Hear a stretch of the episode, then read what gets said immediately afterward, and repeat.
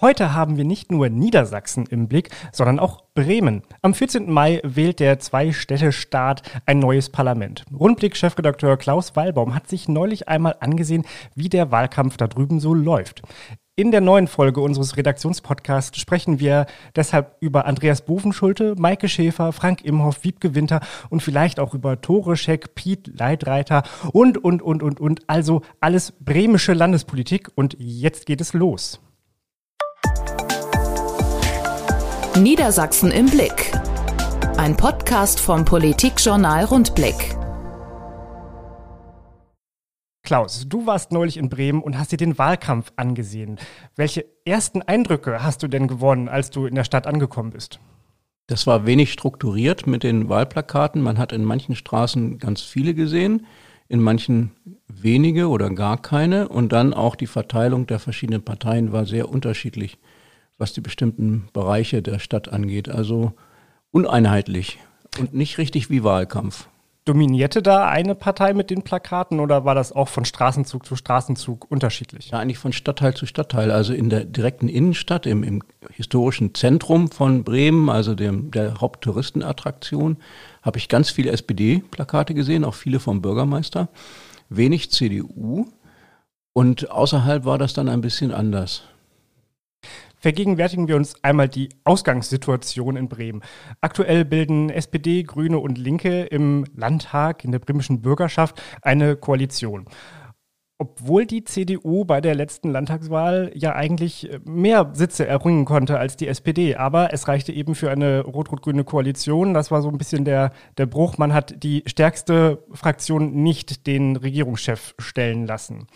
Die Opposition besteht nun also aus CDU, aus FDP, aus einem BIW-Abgeordneten, was für Bürger in Wut steht, und aus dem, was in Bremen irgendwie noch von der AfD-Fraktion übrig geblieben ist, denn die hat sich ziemlich schnell nach der letzten Wahl vor vier Jahren zerlegt und ist in diverse unterschiedliche Gruppen zerbrochen. Ähm, da müssen wir gar nicht so sehr ins Detail gehen, aber die AfD-Fraktion gibt es da jedenfalls nicht mehr. Der rot-rot-grüne Senat wird angeführt von Andreas Bovenschulte, hast du gerade schon gesagt. Ähm, bei den Grünen steht die, äh, Andreas Bovenschulte ist jetzt auch Spitzenkandidat, ähm, deshalb auch plakatiert. Bei den Grünen steht die Spitzenkandidatin Maike Schäfer äh, im Vordergrund, die ist auch aktuell Senatorin.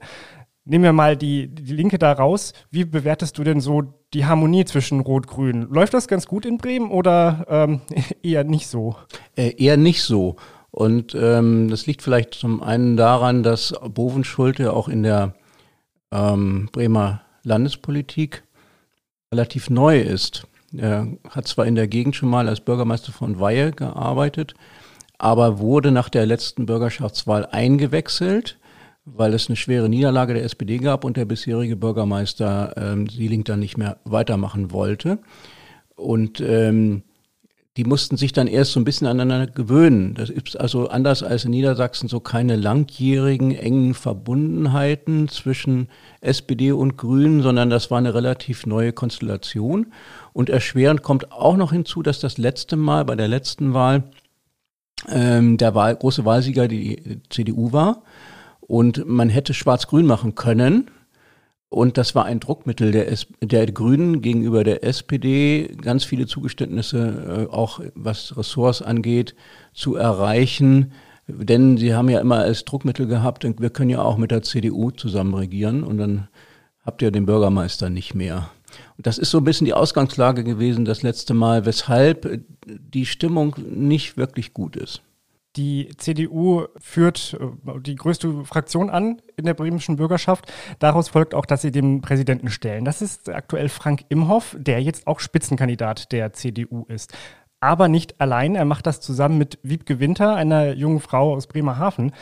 Die bilden zusammen ein Tandem in diesem Wahlkampf. Das ist die Bezeichnung, die sie sich da überlegt haben.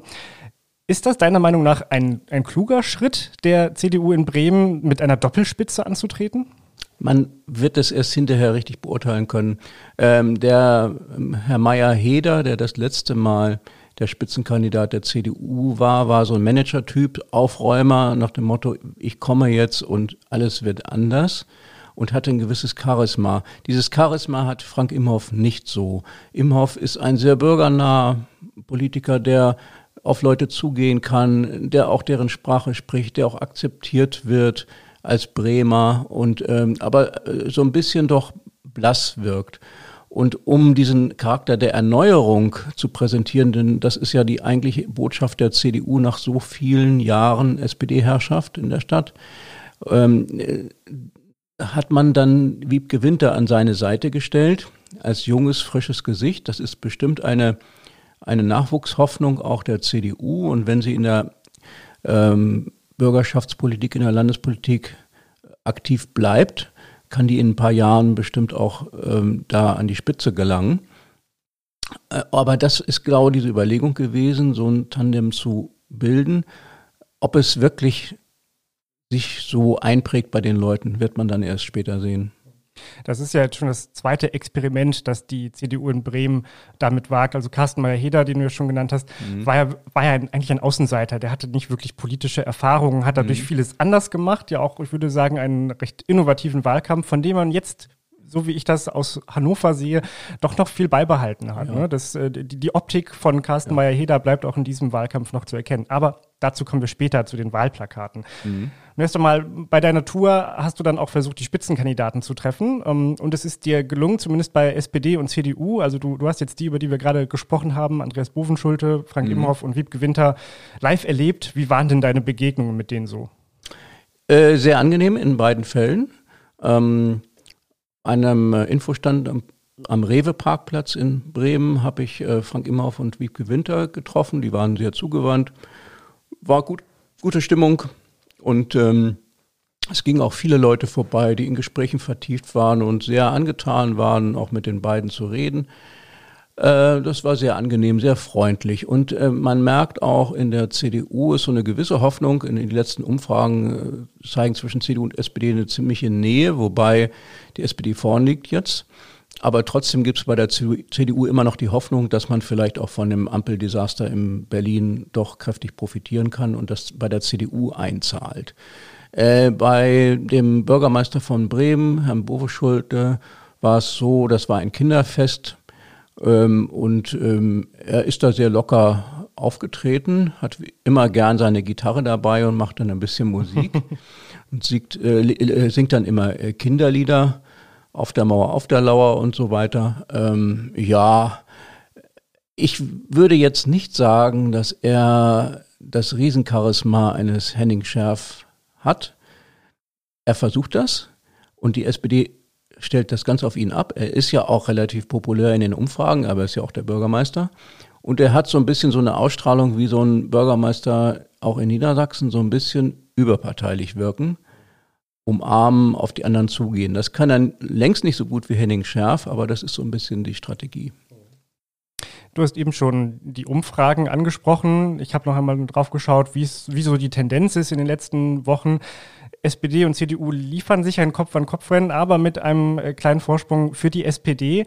So sieht es aktuell in den jüngsten Prognosen zumindest aus. Beide liegen so um die 30 Prozent, aber mhm. eben die SPD immer mal so ein, so ein Mühe davor. Die Grünen schrumpften zuletzt in den Umfragen eher, äh, haben mal angefangen bei 19, waren dann irgendwann aber nur noch bei 15 Prozent. FDP und Linke äh, bleiben einstellig, irgendwie bei 6, 7 Prozent, genauso wie diese Gruppe Bürger in Wut. Wenn man sich diese Zahlen so anschaut, ähm, kann man ja schon mal ein bisschen spekulieren, welche Richtung könnte das mit einer Koalition gehen. Hast du da eine Idee, in welche Richtung es in Bremen gehen könnte? Jetzt Rot-Rot-Grün und äh, was kommt dann? Naja, wenn es, äh, die Frage wird sein, äh, würde es für Rot-Grün alleine reichen am Wahlabend? Wenn das der Fall sein wird, dann wird es bei SPD und Grünen starke Kräfte geben, die sagen, äh, wir gehören doch irgendwie zusammen, lass es uns jetzt nochmal zusammen versuchen äh, ohne die Linken dann. Ähm, das wird so eine Richtung sein. In der SPD aber gibt es eine große Verstimmung auch über Teile der Grünen und gerade über die Frau Schäfer und ihre Verkehrspolitik. Und heute steht äh, in einer Zeitung, dass sie auch ein bisschen bockig Politik betreibe. Also die ist nicht so umgänglich, wie sich das manche wünschen und ist ja auch in der eigenen äh, Partei umstritten. Die hat ja nur etwas über 70 Prozent bei der Aufstellung zur Spitzenkandidatin bekommen.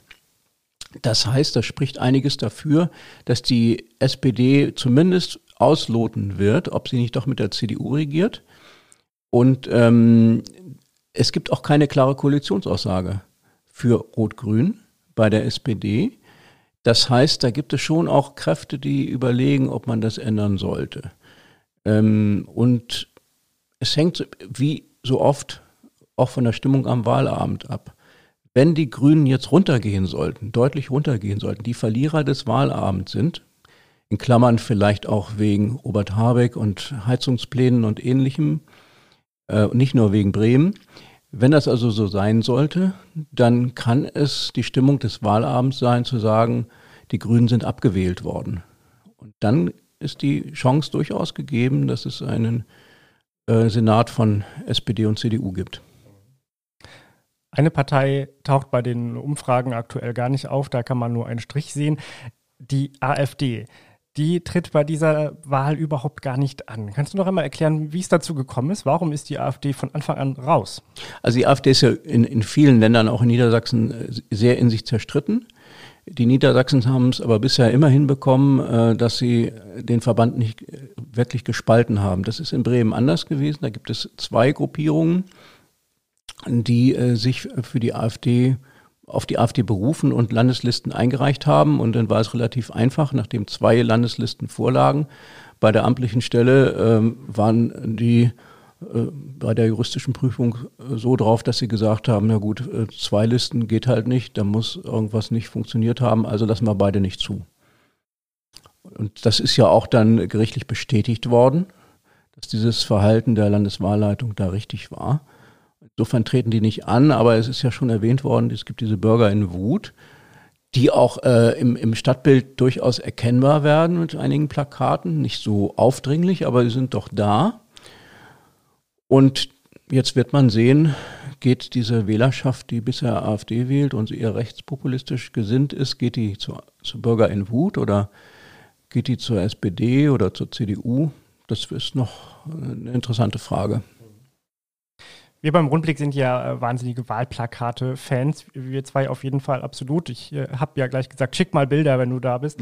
äh, da sind wir ein bisschen verrückt. Äh, ich habe auch schon ein paar äh, ganz gute gesehen. Ähm, eines, das ich ziemlich früh in den sozialen Medien eben gesehen habe, das zeigt den ähm, Kandidaten Bovenschulte, ähm, der aus diesem klassischen Wesselmann-Format herausragt. Und dann gibt es dazu den, den Spruch, Politik braucht Format. Ähm, Du hast mir jetzt erzählt, das, das sieht man da gar nicht. Nee, ich habe es nicht gesehen. Ich bin aber, ich habe jetzt nicht äh, äh die Stadt intensiv gefilzt, sondern bin, bin durch verschiedene Stadtteile gefahren und habe auch immer die Augen schön offen gehalten, obwohl ich am Steuer saß, aber ich bin dann halt mal langsamer gefahren ähm, und habe aber dieses Plakat oder ähnliche in der Form nicht entdeckt. Es soll aber, habe ich jetzt gehört, an einer Halle irgendwo aufgestellt worden sein und abgelichtet worden sein, sozusagen als, als äh, Demonstrationsobjekt auch überregional, um zu zeigen, was die hier für einen tollen Wahlkampf machen. Nee, die Großflächenplakate der SPD an sich sind relativ profan und einfach gestrickt und auch nicht mit so ganz überraschenden Botschaften. Da steht dann Gerechtigkeit drauf. Und äh, Bovenschulte, es geht alles nur um Bovenschulte auf diesen Plakaten. Aber dieses eine habe ich nicht entdeckt, nee. Okay. Die CDU hat, wie ich ja schon gesagt habe, ähm, das, den Look äh, der vergangenen Wahl wieder aufgegriffen, der, der Carsten Meyer-Heder-Wahl. Ein dunkles Orange, äh, sehr untypisch für die CDU und da drauf dann in, in Schwarz-Weiß die Spitzenkandidaten, also dieses Spitzentandem. Und dazu ziemlich äh, ja, lustige, gewagte Sprüche, muss ich sagen. Also äh, eins, wo ich, was ich gesehen habe, da, da stand dann drauf, für Bremen und Bre-Woman. Das muss man, muss man sehen, eigentlich, um es richtig zu verstehen. Also es geht um Man und Woman und, und eben äh, ja, es soll die Geschlechterparität dieses Tandems ausdrücken, was man ja bei der CDU jetzt nicht so vermutet, ne? irgendwie skeptisch, was Quoten angeht, aber mhm. hier spielen sie genau damit. Ein anderes Plakat, was ich gesehen habe, was auch ähm, sehr spielerisch war. Da stand drauf, ähm, wir stellen Bildung vor alles. Und dann war der Text auf dem Gesicht der Spitzenkandidaten drauf. Also man, man hat die nicht mehr gesehen, weil die Botschaft vor den Kandidaten stehen sollte. Das finde ich schon alles ganz witzig. Ist das vielleicht zu verspielt? Ja, weil eigentlich so ein Plakat natürlich, gerade die Großflächen, gerade in einer solchen Wahl, soll natürlich vor allem eins leisten, dass der jeweilige Spitzenkandidat herausgestellt und bekannt gemacht wird dass die Leute jemanden sehen, der dann, den sie zum Bürgermeister machen wollen. Bei der SPD ist das eindeutig, da gibt es der Spitzenkandidat, es ist auf Bovenschulte zugeschnitten. Und ich glaube, das Risiko der CDU ist bei aller Verspieltheit und äh, Schönheit von Slogans, dass äh, die beiden Köpfe, die dann auch immer noch schwarz-weiß erscheinen, auf, auf einer orangefarbenen Grundfläche, dass die beiden Köpfe so nicht wahrgenommen werden und dadurch, dass es zwei sind, der Blick vielleicht auch nicht gerade immer zu Herrn Imhoff geht ähm, und äh, er dadurch seinen Bekanntheitsgrad nicht steigern kann. Der Bekanntheitsgrad ist nicht so gering, weil er ja, wie du sagtest, Bürgerschaftspräsident ist, aber trotzdem, er wird nicht so deutlich herausgestellt als der nächste Bürgermeister. Und das kann abträglich sein. Man muss ja auch sagen, Bürgerschaftspräsident ist jetzt vielleicht nicht unbedingt so ein Amt, was alle Welt kennt. Also man muss ja auch sagen, die meisten Niedersachsen werden nicht wissen, wer Landtagspräsidentin ist. Mhm. Ähm, nichts für ungut, Hanna Naber. Wenn du die Plakate angesehen hast, da ging es ja dann eben nicht nur um die Köpfe, sondern auch um die Themen. Was sind denn die Themen, die im äh, bremischen Bürgerschaftswahlkampf dominieren? Äh, SPD natürlich spielt auf Gerechtigkeit. Ähm, ich glaube, es, ich glaube, es ist so vor dieser Wahl, dass äh, über diese Bundesthemen Gasheizungsverbot und äh, Klimawandel und vielleicht auch Klimakleber und Protestaktionen, dass darüber, glaube ich, am meisten auf den Ständen gesprech, gesprochen wird. Das sind, glaube ich, so die Hauptpunkte. Und damit in Ver Zusammenhang steht schon auch die Verkehrspolitik. Und das ist dann abträglich für Frau Schäfer und die Grünen, weil ähm, es doch ganz eine ganze Ecke Leute gibt, die sagen, warum wird hier der Autoverkehr eigentlich so behindert. Oder andere gibt es auf der anderen Seite, die sagen, warum haben wir noch so viel Autoverkehr in der Innenstadt? Und das polarisiert doch sehr stark. Und dann gibt es so eine, äh, wohl von Frau Schäfer, so eine Haltung, äh, das Parken äh, in den Straßen irgendwie zu verringern oder da die, die, die Beschränkungen zu erhöhen. Und ähm, das ist in so einer Großstadt viele immer noch aufs Auto angewiesen sind und dann auch mal schnell irgendwo parken wollen und dann das nicht können, ist das schon ein Aufregerthema. Ich, ich äh, sehe da eine, eine GroKo winken. Ähm, mhm. Was denkst du denn, was ist deine Prognose für die Bremen-Wahl? Ja, da muss ich ganz ehrlich sagen, bin ich zu weit weg, um eine ernsthafte Prognose zu machen. Äh, es, es, kommt nur noch ein anderer Aspekt hinzu und der spielt bei der SPD zunehmend eine Rolle und wenn man Bovenschulte sich anguckt, der ja auch hier im SPD-Bezirk Hannover geprägt worden ist, hat hier lange gewirkt und gearbeitet. Die SPD versucht äh, gezielt so eine Wirtschaftsnähe herzustellen, auch was ähm, die Hafenplanung angeht und den Ausbau von Häfen, den Ausbau von Handel. Und dann geht es auch um solche Themen wie Weservertiefung und ähm, auch in anderen Fällen gibt es Konflikte zwischen Naturschutz und Infrastrukturausbau. Und da hat es die SPD natürlich, hätte es natürlich viel einfacher mit der CDU an der Seite als mit den Grünen an der Seite. Und äh, ich habe so den Eindruck bekommen, dass das vielleicht doch, doch inhaltlich ein gewichtiges Argument werden könnte und am Ende vielleicht dann doch tatsächlich die Chancen für eine große Koalition groß sind. Klaus Walbab hat jetzt nicht nur hier mit mir über seinen Ausflug nach Bremen gesprochen, sondern dazu auch schon einen Text geschrieben, der bereits im Politikjournal Rundblick erschienen ist. Wer das nochmal nachlesen möchte, kann das tun. Auf rundblick-niedersachsen.de in der Rubrik Parteien ist der Artikel dann zu finden. Wie Sie und ihr jetzt gemerkt habt, äh, wir behalten nicht nur Niedersachsen im Blick, sondern auch Bremen, wenn es mal darauf ankommt. Beim nächsten Mal richten wir den Blick dann wieder auf Niedersachsen und für heute sagen wir erst einmal Tschüss. Tschüss. Niedersachsen im Blick. Mehr Infos unter rundblick-niedersachsen.de